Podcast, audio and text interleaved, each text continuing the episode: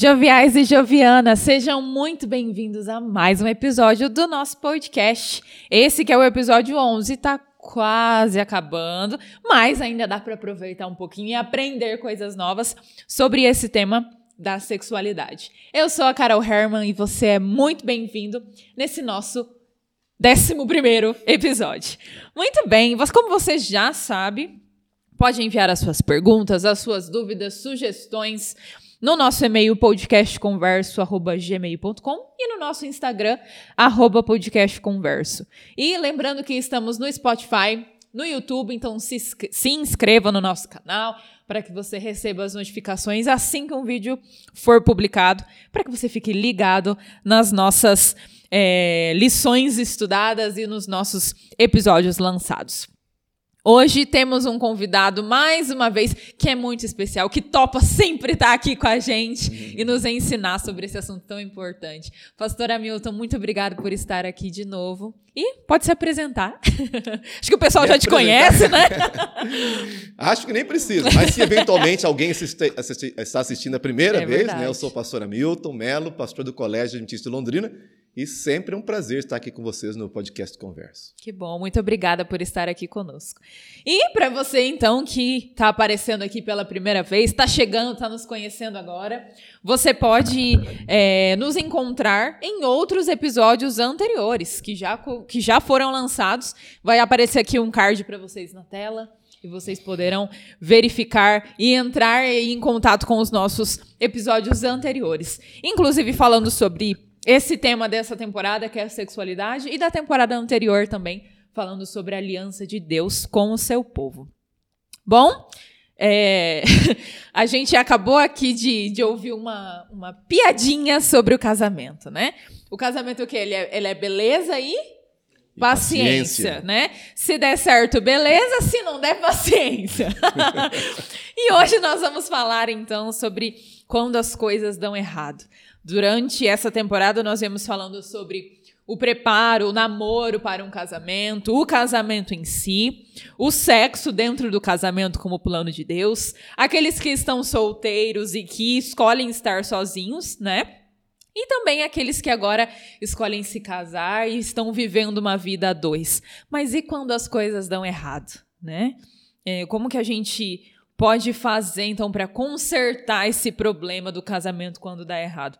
A lição vai trazer aqui uma, uma analogia muito legal sobre é, quem nunca, né, foi colar alguma coisa com aquela aquela cola que a gente pode falar o nome da cola? Pode, né? Super Bonder, que não nos patrocina, mas deveria. Deveria patrocinar, hein? Quando quem nunca usou Super Bonder e acabou colando o dedo, né? Foi lá colar alguma coisa e colou junto o dedo. E de fato é uma cola super forte que as pessoas usam para colar coisas que precisam ser remendadas, né? E uma vez que a gente quer grudar, colar alguma coisa com essa cola que é super forte, a gente sabe que para separar isso depois vai dar um trabalho maior, né? Vai é, provavelmente vai sofrer algum dano aí se a gente for precisar separar essa coisa que foi colada com essa forte, com essa forte cola, né? Pastora Milton, como é difícil quando um casal se vê nessa situação é, de quando as coisas dão errado, né? Por isso, como que a gente pode pensar em relação à pessoa que nós escolhemos para nos casar? Será que a gente pode casar com quem a gente quiser, pensando que talvez as consequências disso possam ser dolorosas? Bom, Carol, nós entendemos o seguinte: o casamento é uma escolha tão séria, tão importante, que obviamente não deveria ser feito às pressas. As escolhas não deveriam ser feitas de qualquer maneira. Existem algumas, é, vamos dizer assim, diferenças que podem influenciar. Podem, não quer dizer que vão necessariamente influenciar negativamente o casamento. Né? Por exemplo, pessoas que têm uma idade muito diferente. Né? A tendência é não dar certo. Pode dar? Claro, você vai encontrar pessoas que têm uma. Pode, né? não há proibição bíblica para isso. Ou pessoas que têm renda muito diferente, ou escolaridade muito diferente. Né? Então a pessoa tem que estar muito preparada para as consequências e dizer assim: olha, apesar de tudo, eu vou, né? e eu acho que eu consigo superar isso. Uhum. Agora, quando entra na questão da religiosidade, da espiritualidade, aí a Bíblia dá uma uma séria advertência. Né? Uma séria advertência. O chamado julgo desigual. Uhum. Né? Por quê? Eu ouço pessoas dizerem assim: ah, religião, para mim, não tem problema nenhum. Se um é de uma religião, outro é de religião, não tem problema nenhum. Não vai ser de problema nenhum se, a, se as pessoas não tiverem. É, se as pessoas não tiverem preocupação religiosa. Uhum. Porque se as pessoas tiverem preocupação religiosa, se levam a sério a sua religião, obviamente vai ter problemas. Então, existe o julgo desigual? Existe, é bíblico e nós deveríamos ter cuidado com relação, com relação a isso. Uhum. Muito bem, pastor.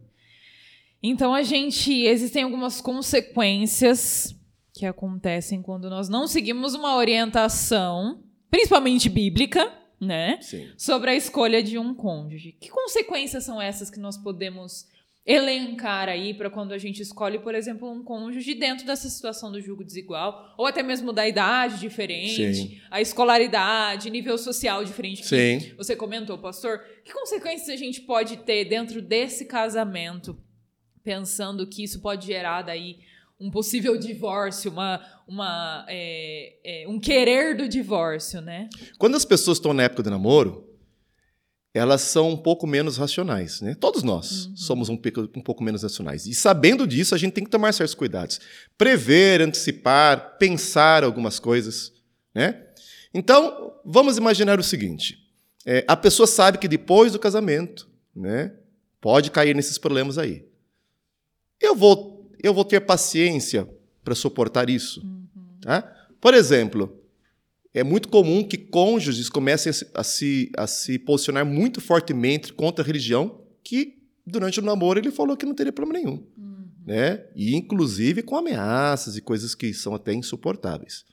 Mas mesmo aqueles que eventualmente não proíbem, mesmo aqueles que eventualmente não cerceiam o direito, a gente vê alguns casos, como por exemplo, puxa, eu estou na igreja há tanto tempo, eu queria tanto ter o meu cônjuge aqui comigo, e não o tem. Não tem violência, não tem nada. Mas há aquela falta, há aquela necessidade. ausência aquela ali, né? ausência, né? E voltamos a dizer, há pessoas que dizem que não se importam com isso. Cada pessoa tem que olhar realmente se não se importa. O que não pode acontecer é a pessoa entrar no relacionamento, avisada disso, sabendo disso, e depois do casamento querer acabar por esse motivo. Porque já estava vivendo essa situação, já sabia dessa Exatamente, situação, né? Exatamente. E agora é, quer fugir disso mesmo, sabendo que já era assim. E Isso serve para tudo na vida, né? Uhum. Há um ditado árabe que diz que sábio é aquele que aprende com a experiência do outro. Se o outro entrou por aquele caminho e caiu no buraco, por que, que eu vou cair no buraco também? Isso não é sábio. Eu tenho que pensar, opa, deu errado ali, deu errado ali, eu não vou por esse caminho. Uhum. Até porque quando a gente escolhe e aí ir pelo mesmo caminho é, que o outro já viu que é doloroso, que vai ser cansativo, que vai dar problema, para quê, né? Para que a gente vai se colocar nessa situação já sabendo qual vai ser o final, né? Exatamente. Então, traz aí para nós uma reflexão também, para que nós jovens que estamos aí é, namorando, temos, estamos nesse período de namoro, para que pensemos sobre isso também, né? Precisamos refletir sobre o que temos em comum, o que não temos em comum, e se essas coisas que hoje nós vemos como coisas que nos atrapalham ou que podem atrapalhar, se no futuro elas não serão de fato um empecilho para que esse casamento dê certo. Essas né, coisas pastor? parecem muito pequenas É. na época do namoro, né? Porque na época do namoro é a época que nós queremos agradar Uhum. muito a outra pessoa. Existe uma história é, que diz que certa vez uma moça que estava namorando um rapaz que não tinha a mesma fé, não tinha a mesma crença, ela estava conversando com o pastor. E ela dizia, mas eu posso atraí-lo. E realmente isso acontece algumas vezes. E o pastor, então, é, pediu ela que subisse, colocou uma cadeira e pediu, pediu ela que subisse na mesa. E ela não achou, não, não- não entendeu muito, mas viu que ele ia fazer um, um, um exemplo. E então o pastor deu a mão para ela e disse: Me puxe para cima da mesa. E com todo o esforço que ela fez, ela não conseguiu. E ele falou: Agora eu posso tentar puxar você para baixo? E quando ela permitiu, com um puxão, ela já estava no chão. Isso é um claro exemplo do que acontece. Quem está espiritualmente mais alto sempre vai ter mais dificuldade de puxar para cima alguém que está espiritualmente mais, mais baixo. Pode acontecer? Existem casos, mas são raridades. A tendência é sempre um puxar o outro para baixo. Alguns vão dizer assim: ah, mas não me puxaram para baixo, eu continuo aqui em cima. Ok, mas continua em cima sozinha. Porque o, ou sozinho, porque o outro está embaixo. Então nós temos que ver até que ponto vale a pena isso. Uhum. Inclusive, a gente já falou em episódios anteriores, em lições anteriores, sobre a necessidade de, entre o casal, haver a presença de Deus. Né? Exatamente. O casal precisa estar buscando a presença de Deus para que eles vivam numa união feliz, para que quando esses problemas acontecerem, que eles estejam firmados na fé que têm e com a certeza de que Cristo pode fazer por eles algo que talvez eles não consigam fazer. Né? Perfeito. Né? E aí é a hora daquele que, é, que, é, que tem as práticas cristãs e que está envolvido com outra pessoa que não tem, dizer assim: bom, eu quero que Deus esteja sempre dentro da minha casa. Eu teria liberdade de pedir a bênção de Deus na minha casa, através da oração, através do estudo da Bíblia, através de algum momento em que eu vou convidar os meus irmãos de fé para estarem aqui. Essa outra pessoa vai tentar me pedir ou não. Então, é, é para isso que serve o namoro. E é para isso que serve o noivado. Né? Agora, quando as pessoas não usam o período do namoro e do noivado para pensar nessas coisas e querem pensar depois do casamento, aí complica bastante. Uhum. É, inclusive, vale ressaltar, a gente já falou sobre isso em, em lições anteriores também, que a gente não muda o outro. Então, se casar com aquele, com aquele pensamento, aquele sentimento de que não, quando, quando casar vai ser diferente, né? Essa pessoa vai passar mais tempo comigo. É, e aí eu vou conseguir mudar o pensamento dele, ou comigo vai ser diferente, né? Quando tiver casado comigo, daí não vai ser mais assim. Não caia nessa cilada, porque não é caia. de fato uma grande cilada. Os exemplos das pessoas que passaram por isso nos mostram uhum. que essa é uma grande cilada, uhum. como você mesmo disse. Então, é, eu volto a dizer: se no momento do namoro, que é um momento que nós queremos agradar em tudo ou da melhor maneira possível a outra pessoa, a pessoa não toma decisões, dificilmente ela o fará depois do, do casamento. E aí é, vem aquele ditado que eu já citei aqui: abra bem os olhos antes de casar e mantenha-os meio fechado depois. Uhum. Há pessoas que querem fechar os olhos antes do casamento e querem arregalar os olhos depois. E aí não dá. Aí não há mais tempo, né? Pastor, é, a gente sabe que o casamento ele foi instituído por Deus, criado por Deus. Inclusive, Deus foi o, o, o primeiro a participar, né, a estar ali presencialmente numa cerimônia de casamento. E como é que a gente pode ter problemas, sendo que o casamento ele é tão bonito, ele foi criado por Deus, né? Como uhum. que é uhum. possível ter problemas dentro de, um, de uma instituição que foi criada de fato por Deus, originada de Deus, né? Como que isso pode acontecer? Vamos pensar no sábado, que é uma das duas instituições que vieram conosco uhum. após o Éden, né? O sábado e o casamento foram criações de Deus. Agora, nós sabemos também que muitas pessoas não conseguem entender a bênção que é o sábado. Tanto que o sábado, para alguns, acaba se tornando um peso e um fardo. E assim é com o casamento também. Deus criou o casamento como algo que deveria ser uma bênção, mas por falta de orientação não seguida, por falta de conhecimento, uhum isso que devia ser a bênção em algumas vidas, infelizmente, acaba se tornando uma maldição. É, quando nós não seguimos a escolha de um cônjuge, conforme a ordem de Deus, a tendência é entrar num relacionamento que vai ser cruciante uhum. para as pessoas. Né? E isso vale, volto a dizer, para outras áreas da vida. Se eu quero, por exemplo, comprar um carro ou outra coisa qualquer e eu não sigo as orientações do fabricante, eu vou ter problemas sérios com esse carro, uhum. posso até sofrer acidente com esse carro. Né? E aquele carro que eu comprei para ser uma benção para mim, para minha família, vai virar a maldição uhum. de causar. Esse fadado à ruína. Fadado, uhum. fadado à ruína, exatamente. Então, a, a pergunta é: o que eu estou fazendo para conhecer a vontade de Deus, para seguir a vontade de Deus na minha vida? Nem sempre a vontade de Deus coincide com a nossa vontade. Algumas vezes nós vamos ter que dizer claramente: olha, minha vontade fica do lado aqui, porque a vontade de Deus é melhor. É, é melhor. Uhum. Nós não vamos entender no momento, com os anos passando, nós vamos conseguir entender isso. Isso é fé, isso é confiança. Então, eu acho que é muito importante, em primeiro lugar, nós conhecermos. Estudando a Bíblia, nós temos aqui uma lição fantástica que está tratando desse assunto, uhum. e a nossa igreja tem muita literatura sobre o assunto. Desde o livro Lar Adventista, passando por outros livros, outras publicações. E às vezes as pessoas vão para o casamento sem ter lido nada, absolutamente nada. Despreparados, né? Despreparados, indo apenas com as suas próprias decisões, nem sequer orando, nem sequer orando para pedir a Deus que se faça a sua vontade. Uhum. Então, é, Queremos que o casamento seja uma bênção como Deus planejou? Queremos, mas então nós temos que seguir os passos que Deus, que Deus disse. E muitas vezes as diferenças que acontecem dentro de um relacionamento são diferenças entre as pessoas mesmo, porque as pessoas são diferentes, né? E dentro de um casamento existem duas pessoas com qualidades diferentes, personalidades diferentes, uma bagagem cultural e familiar diferente. E às vezes essas diferenças se tornam obstáculos para que esse casamento dê certo, Sim. ao invés de serem um ponto de união entre eles, né? Uhum. E como isso pode ser é, prejudicial ao próprio casamento, né? Quando focamos muito nessas diferenças e não uma forma que possamos nos unir, já que eu sou diferente, então que eu- ele me complemente, que eu o complemente também, né? Para que esse casamento dê certo. Exatamente. pastor? Falando agora de pessoas que já têm a mesma fé, né? E que às vezes, mesmo tendo a mesma fé, terminam o casamento, né? Pela falta de preparo, pela falta de, de oração. Ah, o meu, o meu namorado, a minha namorada é da, mes é da mesma igreja que eu. Pronto, mas isso só não basta, né? Nós temos que avançar em relação a isso, porque senão essas pequenas diferenças, mas pequenas literalmente, coisas mínimas, aquela questão de apertar a pasta de dente em um lugar diferente, vai fazer com Vai. que esse casamento Vai incomodar. vai incomodar, vai incomodar. E isso vai acontecer. Não tem como você dizer assim, olha, não vai acontecer comigo. Vai acontecer com todas as pessoas. Como, a questão é como eu vou encarar isso. Como eu vou encarar isso? Com que espiritualidade? Com que bom humor até?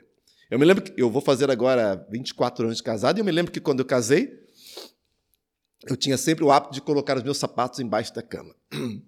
E é interessante que quando eu- cheguei nas primeiras semanas de casamento, eu ia buscar o meu sapato e não estava lá, meu sapato. Sempre tinha uma prateleirazinha ali, né? E isso aconteceu algumas vezes. Aí eu percebi que a minha esposa não tinha esse hábito. E pelo contrário, o hábito dela era melhor que o meu, né?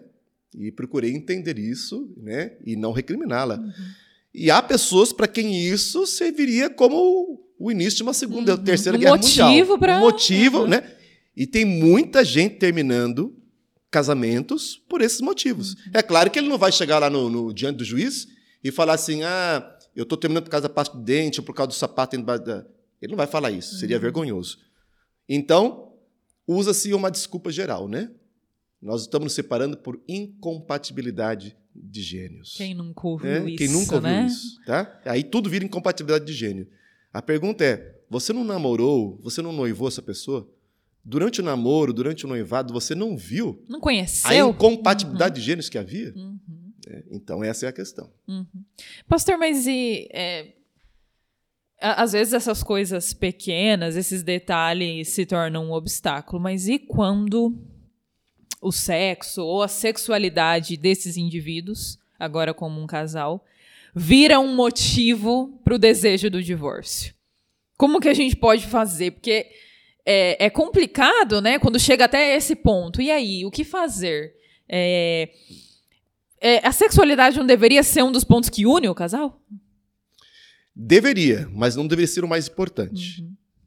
Nós vivemos uma sociedade extremamente erotizada, onde o sexo ele tem um- um, vamos dizer, uma importância desmedida. O sexo é importante, mas chega a tal ponto né, que ele abafa as demais. Assim como o dinheiro. Aliás, eu já li um, um livro, não vou me lembrar agora qual é, mas o autor é, que trabalha com casais, ele, ele fala que boa parte dos casamentos que ele percebia ali que acabavam, eu já testei isso aqui, ou acabavam por questões financeiras, ou acabavam por questões sexuais. E aí nós percebemos que na vida da, da sociedade moderna, dinheiro e sexo têm um peso Hum. descomunal e muitas vezes se complementam, né? Dinheiro e sexo estão ligados. Então, embora a sexualidade seja um ponto importantíssimo do casamento, não é o ponto mais importante. Se as pessoas se casam apenas por causa do sexo, é muito provável que elas, por causa do sexo, irão se irão se separar. Uhum. Então, nós temos que pensar é, na questão da sexualidade, sim. É um dos pontos que une o casal, com certeza.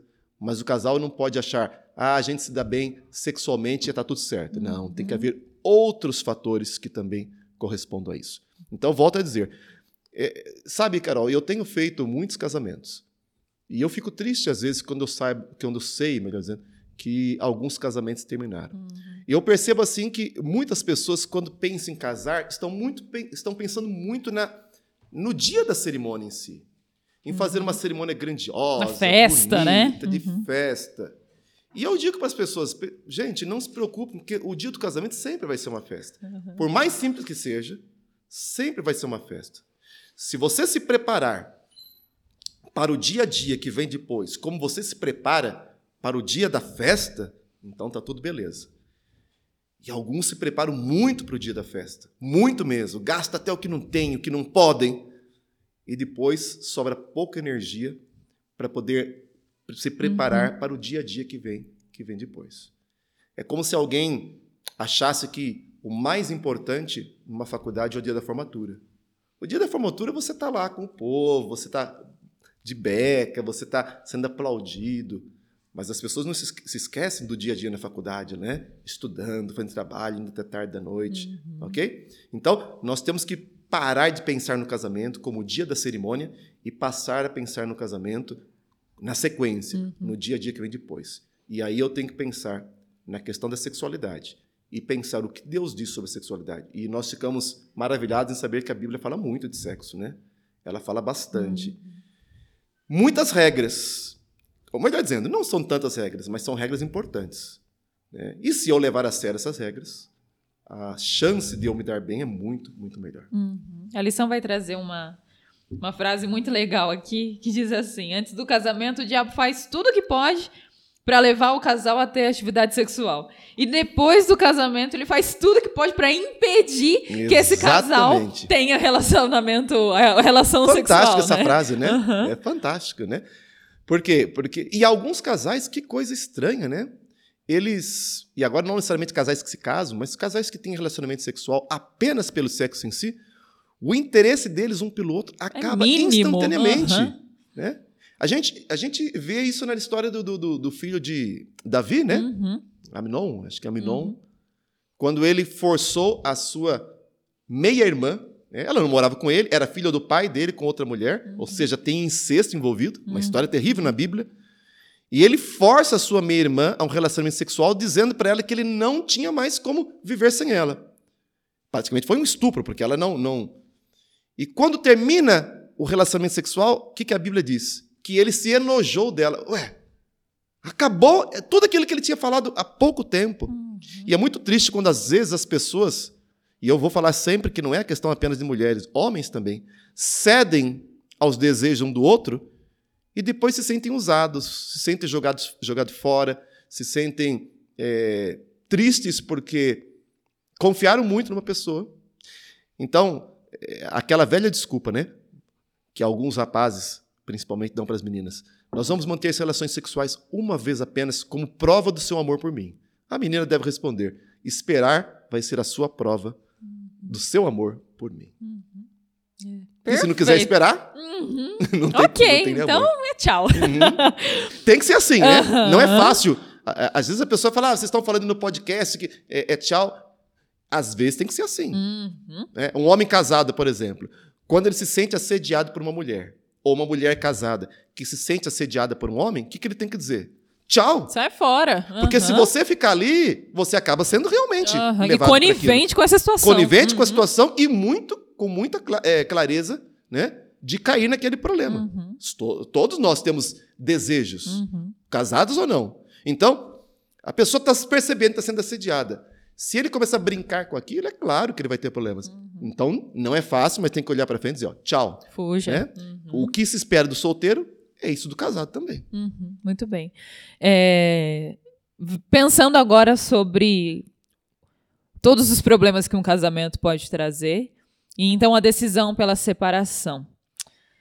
Os dois indivíduos dentro desse casamento vão sofrer quando acontece uma separação. Isso está muito claro para a gente, né? Eu, eu falei sobre a, é, a metáfora, a história da cola, né, que gruda muito bem, e a hora que a gente separa, alguma coisa vai ficar estragada ali. Ou vai deixar de funcionar. Os dois ali vão ficar marcados, marcados. por isso, né, uhum. pastor?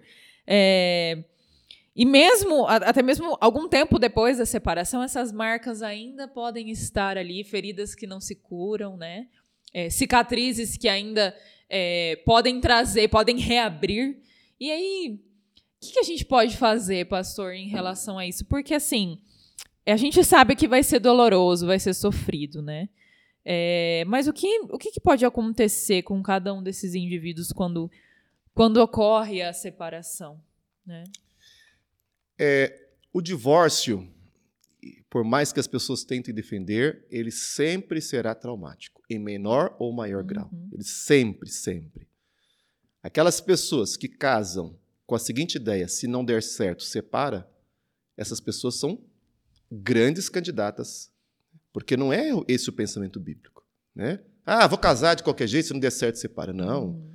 O pensamento bíblico é um pensamento que você deve se preparar o máximo possível para o casamento, tendo em vista a não separação. A Bíblia coloca o divórcio como uma possibilidade, não uma obrigação. Eu, quando estou dirigindo, né, eu ensino um pouco meu filho, minha filha, e eu digo: olha, nós estamos aqui na estrada. Vou mostrando. Essa, essas linhas pontilhadas aqui está dizendo que eu posso ultrapassar. Uhum. Mas poder ultrapassar não significa que eu sou obrigado a ultrapassar. O divórcio é, é, é possível? Ele é possível. Mas não deveria acontecer. É como um seguro de, seguro de carro. Uhum. A pessoa pode pagar o seguro de carro 20 anos e de repente nunca usar. E que bênção se ela não precisar usar. Se em algum momento ela precisar, é porque não aconteceu alguma coisa legal. Ou porque ela foi roubada, ou porque ela sofreu um acidente. O divórcio é um seguro. O ideal é que não se use nunca. Porque se for preciso usar, é porque aconteceu um acidente, algum problema, né, algum problema, e aí ele vai ter que ser utilizado, né?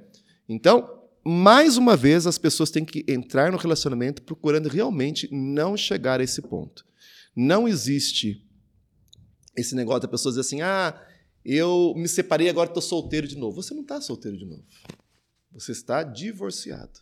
Solteiro é quando você nunca se casou. Uhum. Você não está solteiro de novo, você está divorciado. E é assim que vai aparecer nos seus documentos. Uhum. Ok? Inclusive perante a lei, Inclusive, você não está solteiro mais. Uhum. Exatamente. E se você tem filhos, e aí o resto da vida, você vai ter que ter o contato, por mais formal e, e, e que seja, com aquela primeira, com aquela primeira pessoa. Uhum. Né? E isso quando a gente não vê aí as pessoas separando duas, três, quatro vezes, com quatro esposos para trás. Né? Uhum. Então, é, o divórcio, embora, e nós vamos ver daqui a pouquinho a razão, né?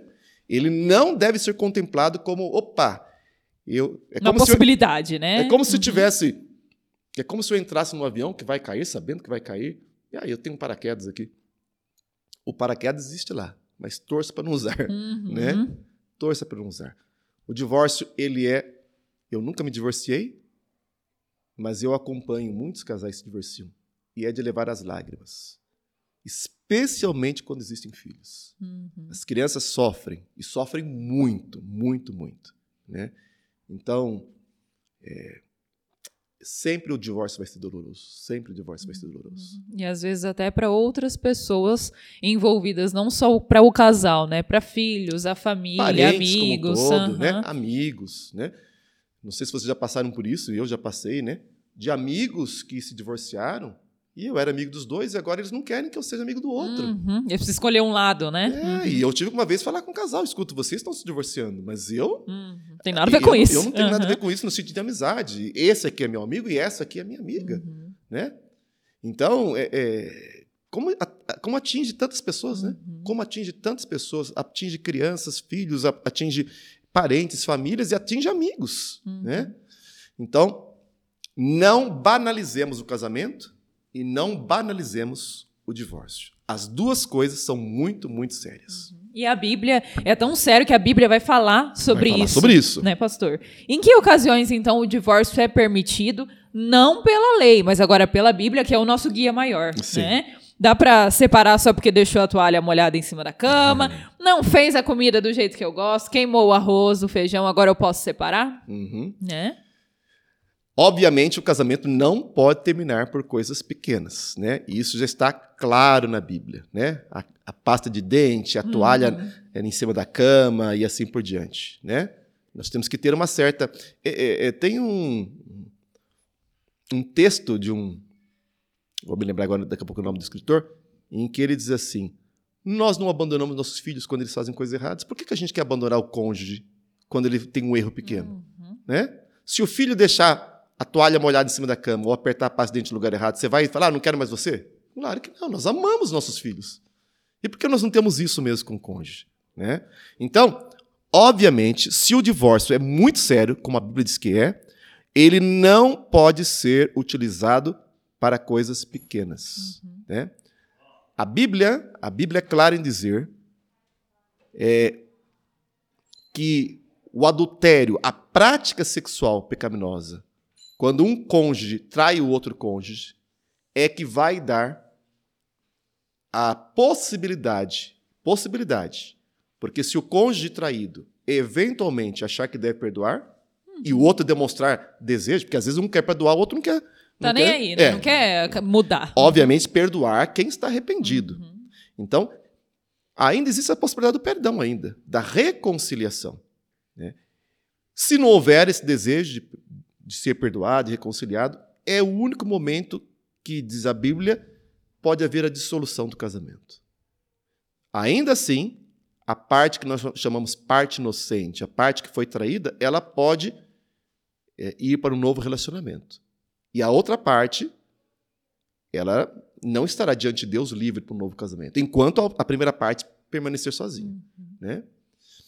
Existe, Carol, um grupo de teólogos, de cristãos, que já pensa hoje em incluir nessa infidelidade a violência, a violência física. Né? O pensamento é o seguinte: quando, quando a pessoa foi lá diante do altar, ela prometeu, ela fez juramento diante de Deus que ia amar, cuidar, proteger e etc. Mas se essa pessoa bate, agride, se essa pessoa é violenta, ela está sendo infiel ao seu compromisso. Descumprindo o compromisso que Descumprindo o compromisso. Ok? Esse é um debate que ainda existe, né? Esse é um debate que ainda existe. Pode ser que futuramente se entenda melhor isso. É, obviamente, alguém que está sofrendo, e não apenas mulheres, homens também, porque Uhum. homens em menor número, mas também sofrem violência. Obviamente, alguém que está sofrendo violência, abuso no casamento, deve se separar, né? não deve ficar ali correndo riscos, deve se separar.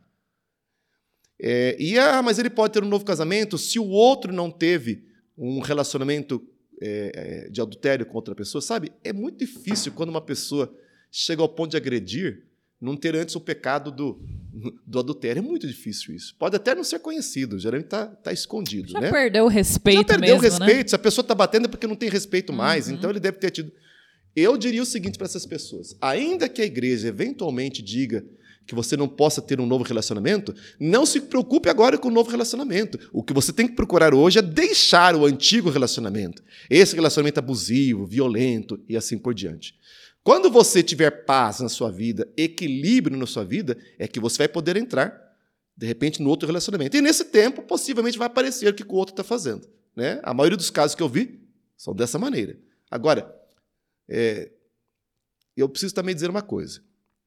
Nós temos que trabalhar muito com os nossos adolescentes, principalmente com as nossas meninas, porque as mulheres continuam sendo as maiores vítimas. Da importância de fazer boas escolhas. Tudo que é prevenção é melhor do que cura. Existem meninas, moças, que entram num casamento que é. é, vou pegar a, a- vou pegar a emprestado o título do livro, né? É- é, elas são crônicas de uma morte anunciada, né? Eu me lembro uma vez uma moça que estava numa situação dessa e ela dizia: todo mundo me, me avisou.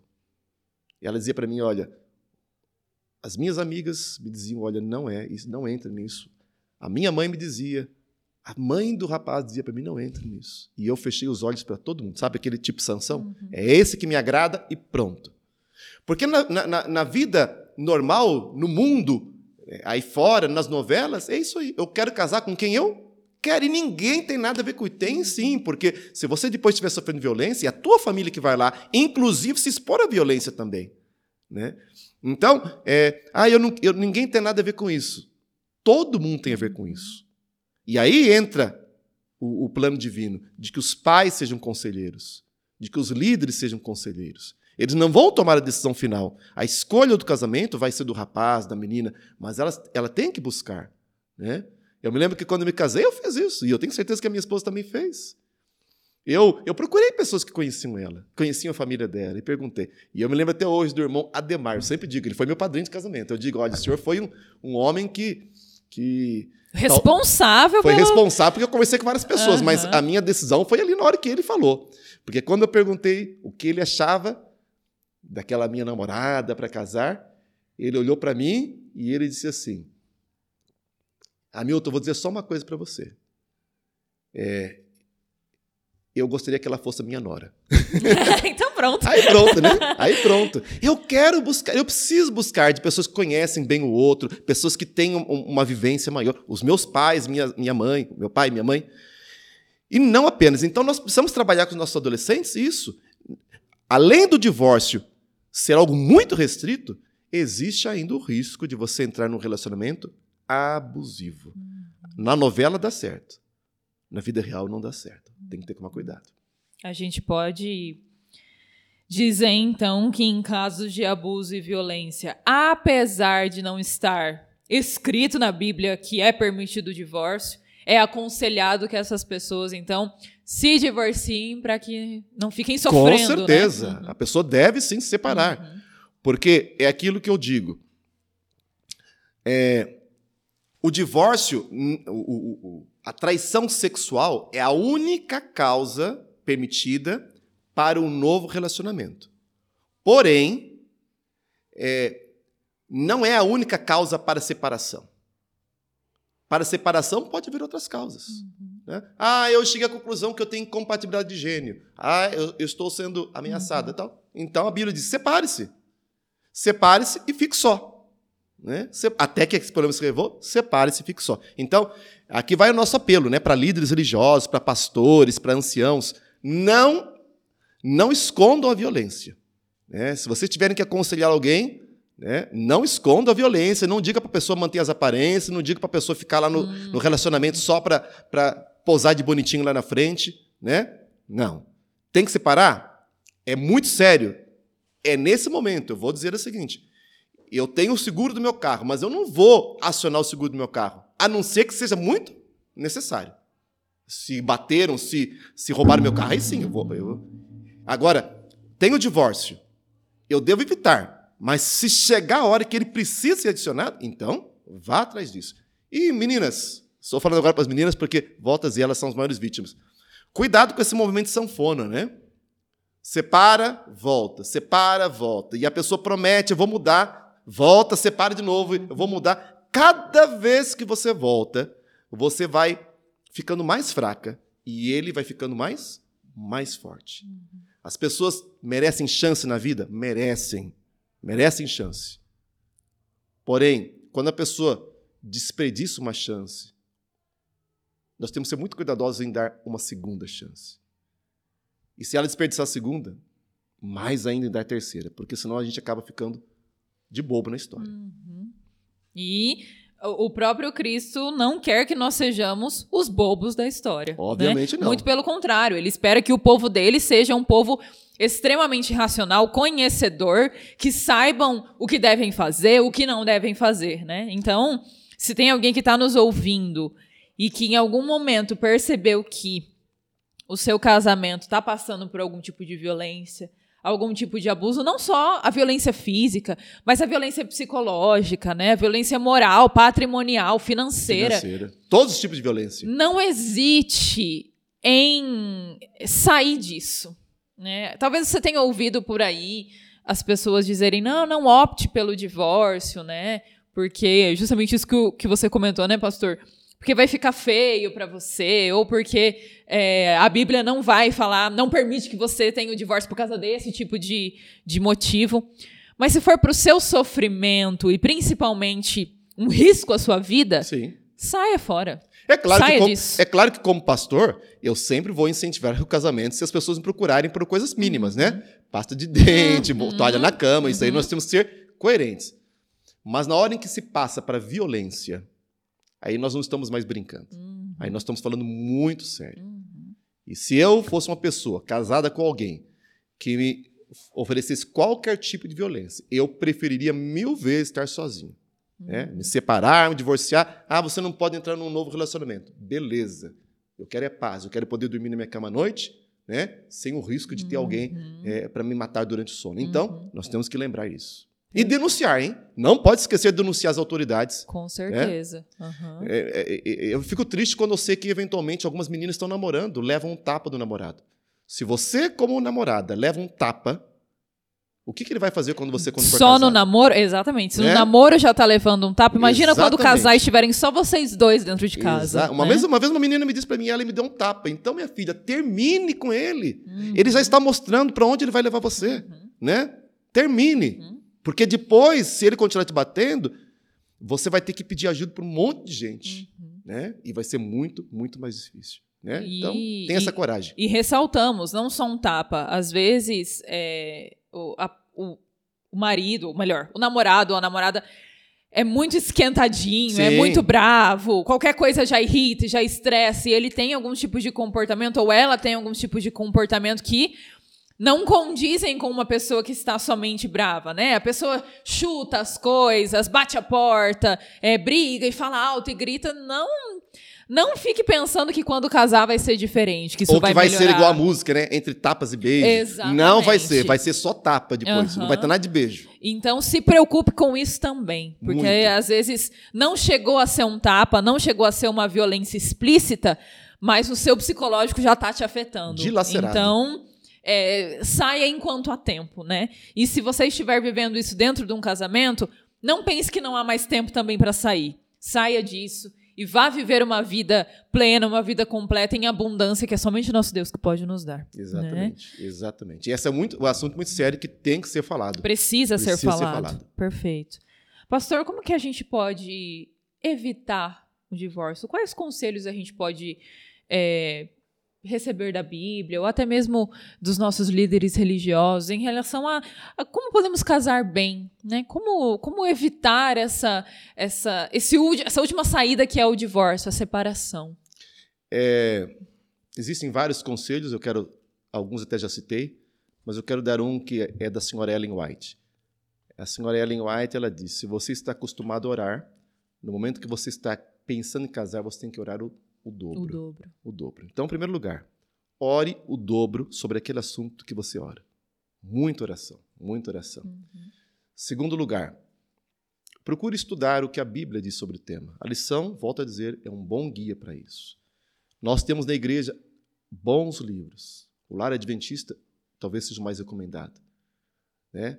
Existem cartas a jovens namorados. Uhum. Existem outros livros de outros autores que você deve procurar ler sobre o assunto. Quando alguém vai ter um filho, ela procura ler tudo sobre o assunto. Mas quando a gente vai casar, a gente não lê. Nós temos que ler, nós temos que procurar. Faça cursos. A igreja oferece curso de noivos, né? Faça o curso de noivos. Eu me lembro uma vez uma moça que eu conheci que num curso de noivos, é, ela e mais uma estavam sozinhos no curso, né? E o pastor que fez o curso me contou isso, que perguntou e vocês duas? Uma falou assim: ah, meu namorado vai chegar amanhã cedo. Ele estava na outra cidade, ia vir. então sexta-feira à noite ele não poderia participar e no do sábado ele iria. Então ela assistiu sozinha para depois passar para ele e ele. E a outra, é, e você está aqui? Ela disse: não, eu não estou namorando, mas eu estou aqui porque eu quero aprender. O pessoal riu ali, né? Uhum. Estranho. Mas ah, recentemente, anos depois disso, eu vi essa moça postando fotos do casamento dela e muito feliz né, no seu novo casamento. Então, tenha a humildade de querer aprender, né, de buscar o que Deus orienta, o que Deus quer. E se você resolver não seguir, obviamente você está correndo, não seguindo por sua conta, por sua conta e risco. Converse, converse com pessoas que já passaram por aquilo que você está passando, especialmente aquelas cujos casamentos é bem sucedido. Procure marido e mulher cujo casamento foi bem sucedido, que você admira. Há pessoas que nós olhamos e nós admiramos. Né? É, e até mesmo aquelas que não tiveram um casamento bem sucedido também podem nos ajudar, né? mostrando por onde erraram e que nós não Que queremos. Ou podemos seja, evitar, né? o que nós podemos evitar. Então, nós não podemos, resumidamente, nós não podemos ter a atitude de arrogante de Sansão. Sansão diz: é esta que eu quero e ninguém na- tem nada a ver com isso. Né? Pergunte para Deus se é isso que ele quer. Uma, uma pessoa que nós vimos bem interessante na Bíblia, é, que manteve o casamento com alguém que não era fácil, foi Abigail. Né? A história de Abigail na Bíblia. Posteriormente, ela ficou viúva e casou-se com, com Davi. Vale a pena. Abigail é uma mulher sábia. Vale a pena estudar é, a história de Abigail. É, e eu também diria, usando um pouquinho a minha própria experiência, é, eu também diria o seguinte: uma frase que a minha irmã me disse quando eu estava pronta a casar. Eu não sei se eu falei isso aqui outra vez aqui. A minha irmã disse assim: é, não se preocupe tanto em encontrar a pessoa certa quanto em ser a pessoa certa. E aí é começar a pensar o seguinte: eu quero me divorciar por quê? É por, algum por alguma bobeirinha? Ou eu quero me divorciar porque realmente existe uma, uma, uma, questão séria, ameaça a minha vida, violência física, psicológica, financeira. Tá, eu, não tenho, eu não tenho violência. Meu marido, minha mulher são pessoas boas, não existe violência. Então por que você quer separar? Tá? Ah, eu quero separar porque eu não gosto disso. Não, gosto. não mas então vamos tentar. Né? Vamos tentar então resolver. Eu me lembro de uma, de uma pessoa que ela viu no Facebook as fotos de uma outra que havia separado e mudou para outro país.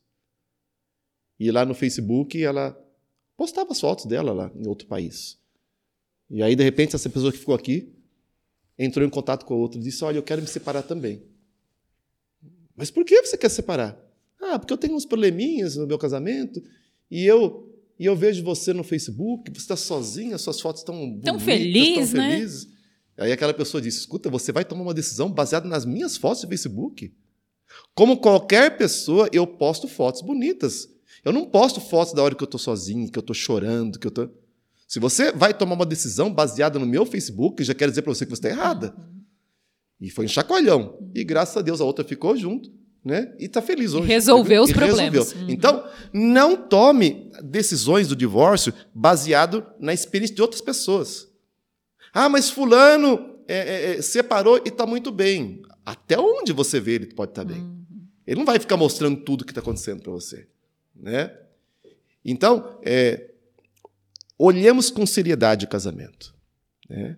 É melhor a pessoa estar sozinha, ficar solteiro por um bom tempo, do que simplesmente entrar apressado num casamento prematuro e finalmente não vai não vai ser não vai ser feliz. Em alguns momentos o divórcio será necessário, mas ele deve ser evitado. Ele deve ser evitado. Muito joelho no chão, muita oração. Às vezes a pessoa diz assim: ah, mas eu me casei com ele, mas ele não vai na igreja comigo. Ok, mas ele te respeita? Ah, me respeita, mas eu queria alguém que estivesse comigo na igreja. Mas você lembra que antes do casar ele falou ele que não ia? Não ia. Uhum. Agora você tem que ficar com ele.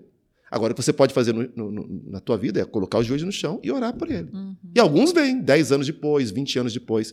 Então, e alguns também não vêm. E alguém não vem, e alguns não vêm. Uhum. E ok, você vai dizer assim, ok, mas eu sabia que ele não ia vir, e agora eu estou com ele. Uhum. E isso não vai ser motivo de eu me separar dessa pessoa diante de uhum. Deus. Então, para resumir num, numa, numa palavra só, humildade. Humildade para reconhecer os conselhos e as ordens divinas e procurar colocar isso na nossa vida. Hum. Né? Eventualmente, se o divórcio vier, que não seja por culpa sua. Uhum. Né? Que não seja por culpa sua. Muito bem. É... Que problemas vão acontecer dentro de um casamento, a gente já sabe. Que desavenças é, podem acontecer, que discordâncias podem acontecer.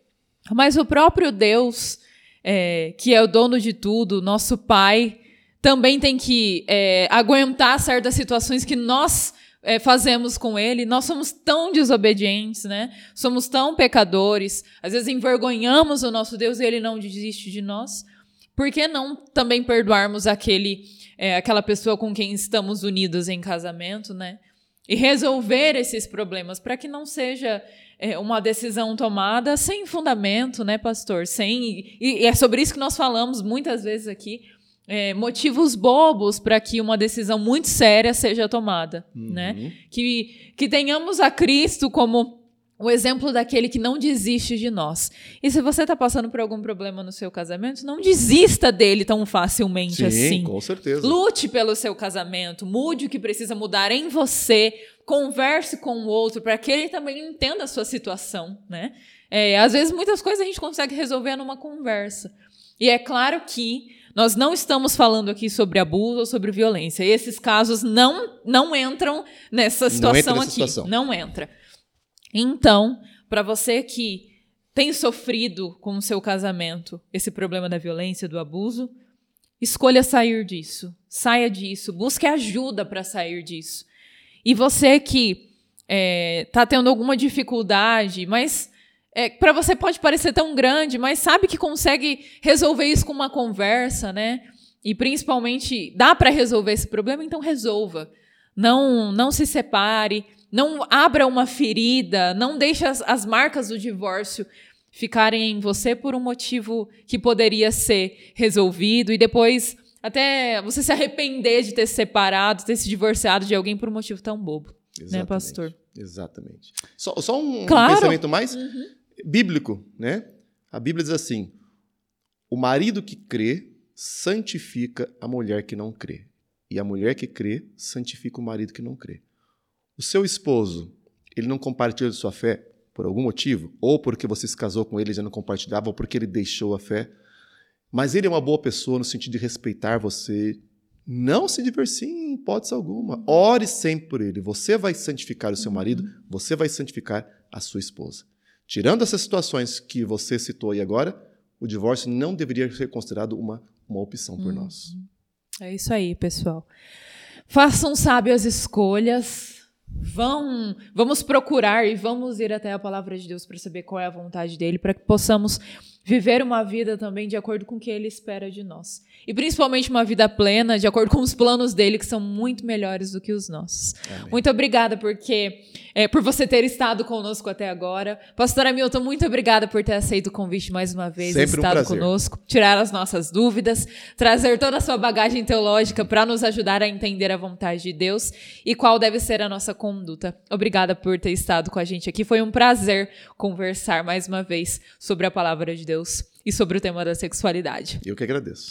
Nós ficamos por aqui e fique ligado porque nós temos teremos ainda alguns episódios a serem lançados e ainda não acabou. Você ainda pode tirar as suas dúvidas, inclusive se você não viu alguns episódios anteriores e quer ter acesso a eles, dá uma olhadinha lá no nosso canal, no nosso é, lá no Spotify, nós estamos lá e você pode ter acesso então a esses episódios anteriores. Até mais, pessoal. Obrigada por ter estado com a gente até aqui e que Deus te abençoe.